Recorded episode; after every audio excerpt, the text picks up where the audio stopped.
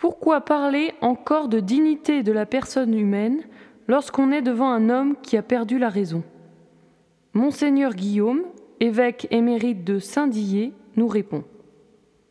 La personne humaine est digne de respect, non pas d'abord à cause de ses qualités, mais parce qu'elle est une créature de Dieu. Le fait de perdre la raison n'entraîne pas la disparition de la personne. Mais qui es-tu pour déclarer que tel homme a perdu la raison? Cela se voit bien, me diras-tu. Oui, mais es-tu certain qu'il n'y a pas de temps à autre un éclair de raison? Et puis, la raison n'est pas le tout de l'homme. Il y a aussi le cœur qui aime, la sensibilité, l'affectivité.